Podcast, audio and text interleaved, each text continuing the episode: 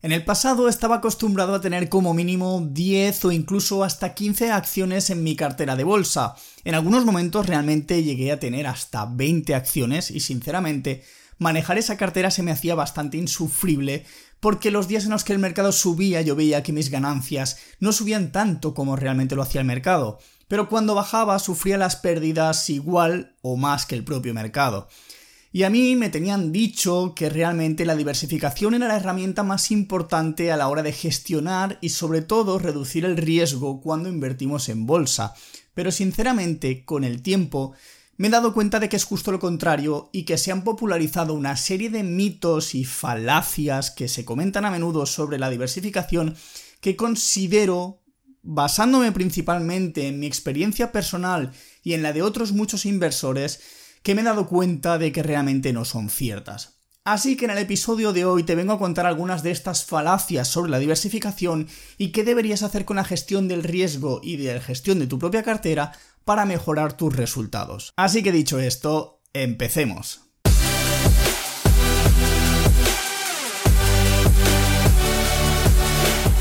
Te doy la bienvenida al podcast en el que se habla de dinero, ahorro e inversión en un idioma que entiendes y que raramente durará menos de 10 minutos. Esto es Invierto para ganar dinero, el podcast de Mario 10%.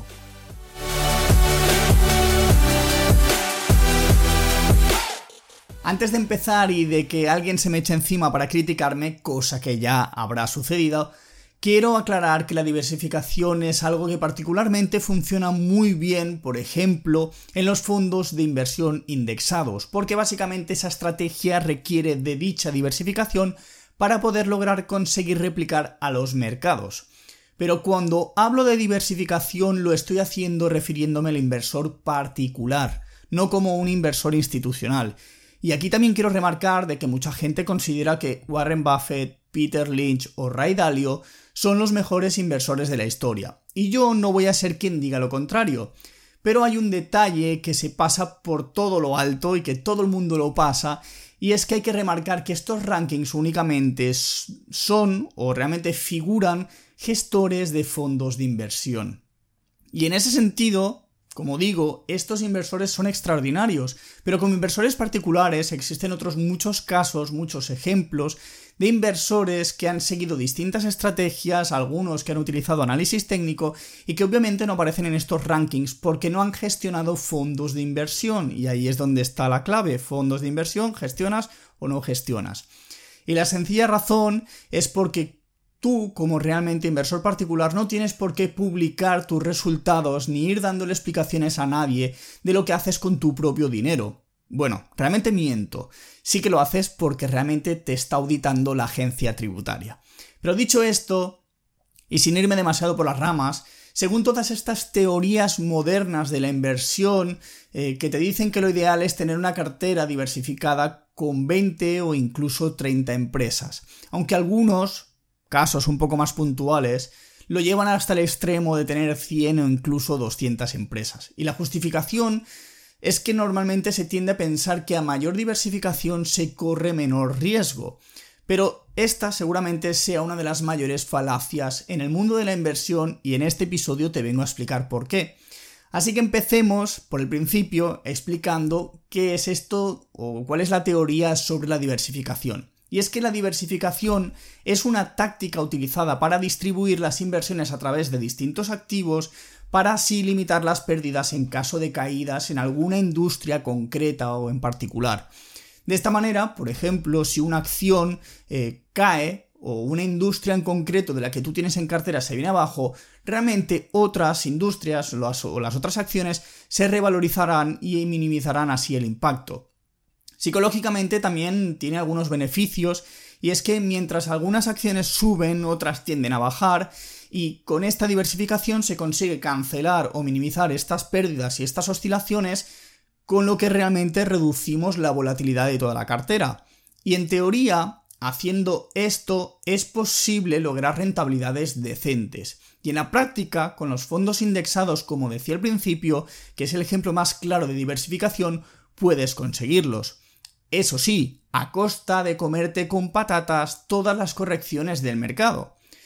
Pero en una cartera de acciones, un inversor particular La parte de la diversificación no es parte de la solución, sino parte del problema. Así que vamos al lío, porque la diversificación ni te ayuda ni te protege, simplemente te diluye porque diversificar para protegerte no te va a permitir conseguir rentabilidades muy por encima de la media, ya que durante, por ejemplo, una corrección de mercado o un mercado bajista, casi todas las acciones de tu cartera van a bajar, así que acabarás perdiendo dinero diversificadamente, ya que cuando cunde el pánico en los mercados la gente vende por miedo y venden en masa, con lo cual todo cae. Así que al tener el dinero repartido de esta manera, con la diversificación consigues realmente tres cosas. La primera es ser incapaz de seguir todas y cada una de las empresas que llevas en cartera y realmente saber todo aquello que necesitas saber de las empresas que tienes en cada momento.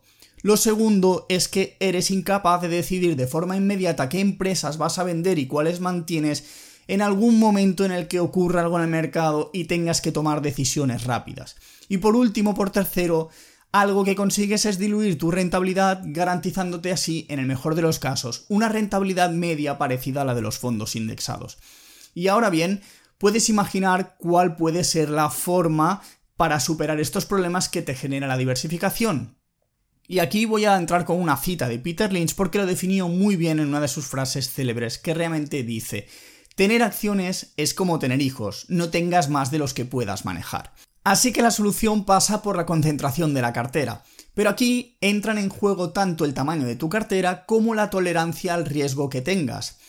A grandes rasgos, si tu cartera es pequeña, por ejemplo, de menos de 10.000 euros o dólares o lo que sea, lo que se suele recomendar es manejarte con en torno a 4 o 6 empresas en cartera. De esta manera, poniendo en torno a unos 1.500 o hasta 2.500 euros por posición, haciendo una muy buena selección, y esto es muy importante, verás cómo la rentabilidad media de la cartera sube de forma más considerable. Eso sí, y repito, siempre teniendo muy en cuenta el uso del stop loss apropiado y nunca dejando de lado toda la parte de la gestión del riesgo porque aquí no se trata de comprar seis empresas y aguantarlas aunque se nos vayan hasta un menos 60%. Eso sería dinamitar tu cartera. En caso de carteras mayores, de más capital, de cientos de miles de euros, quizá 10-12 empresas es una cifra todavía manejable, pero llegar a 20 ya sería cosas muy particulares, en casos muy concretos, ya que a partir de ahí empiezas a perder toda la agilidad de la toma de decisiones y la dedicación que debes tener para gestionar esa cartera es mucho mayor. Porque a fin de cuentas Warren Buffett, Peter Lynch o Ray Dalio cuentan con equipos de profesionales para gestionar estas carteras, por no mencionar que gestionan miles de millones de dólares en sus fondos. Pero como inversores particulares que somos nosotros, es mejor concentrarnos en pocas acciones de las empresas que mejor conocemos y sabemos cómo se comportan. Porque empezar a meter acciones a discreción lo único que va a hacer es aumentar los riesgos. Y hasta el mismísimo Warren Buffett Hablando de la diversificación, declaró que el riesgo aparece por no saber lo que estás haciendo. Por otra parte, Mark Minervini, del que te hablé en el episodio 21, consiguió un 33.554% en tan solo 5 años, que viene a ser aproximadamente más de un 200% anualizado en ese periodo. Y él mismo comenta que en algunos periodos puso toda su cartera en tan solo 4 empresas, casualmente corresponde con algunos de los periodos en los que consiguió la mayor rentabilidad. Pero este no fue el único, porque Gil Morales confiesa junto a Chris Casher en el libro Trade Like an O'Neill Disciple, que te lo dejo también en las notas del episodio, que el mismísimo William O'Neill en alguna ocasión había llegado a invertir toda su cartera en tan solo dos posiciones, utilizando su liquidez y todo el margen del que disponía. De modo que una posición ocupaba el 100% de su cuenta y la otra posición el 100% del margen disponible. O'Neill además confesaba que es así como se gana mucho dinero en el mercado y es la máxima esencia de cómo manejar adecuadamente la cartera de acciones para sacarle el máximo de provecho. Obviamente, esto es algo que sucedía muy raramente, muy puntualmente, pues prácticamente ninguno de estos te recomienda tener más del 50% de la cartera en una sola acción. Pero cuando aparecen estas oportunidades que raramente suceden en la vida, Tomar esta acción no es más que una consecuencia de tener una operativa 100% asimilada y tener muy claro en qué momento pegar el botonazo y reducir las posiciones sin ningún tipo de miramiento. Porque esto no sucedía de la noche a la mañana, sino que era una consecuencia de ir piramidando al alza posiciones ganadoras a medida que iban dando signos de fortaleza y poder ir ampliando posiciones.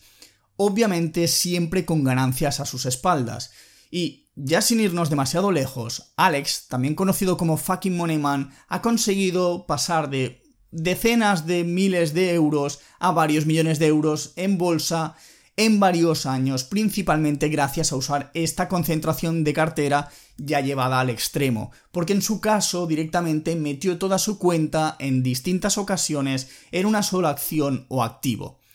Y todos ellos, incluyendo Alex, son conocedores de su propia tolerancia al riesgo y han sido capaces de llegar al límite. No digo que tengas que hacer exactamente lo mismo que ellos, pero si realmente quieres conseguir catapultar la rentabilidad de tu cuenta, plantéate eso de concentrar la cartera en la medida de lo posible y especialízate solo en unas pocas acciones, ya que dicen que quien mucho abarca, poco aprieta.